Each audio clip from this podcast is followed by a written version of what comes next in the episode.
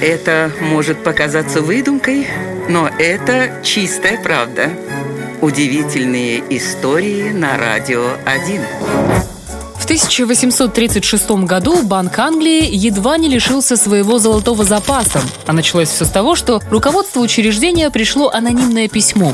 В нем неизвестно уверял, что получил доступ к золотохранилищу банка и предлагал встретиться там в назначенный день и час. Конечно же, банкиры ему не поверили, но на всякий случай решили убедиться, шутка это или нет.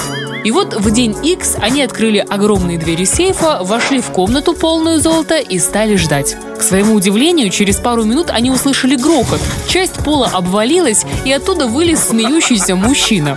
Его имя в истории не сохранилось, но известно, что это был канализационный мастер. Работая под землей, он обнаружил старый проход, ведущий к хранилищу. Причем он мог украсть деньги, никто бы этого даже не заметил, но решил поступить иначе и попросту разыграл банкиров.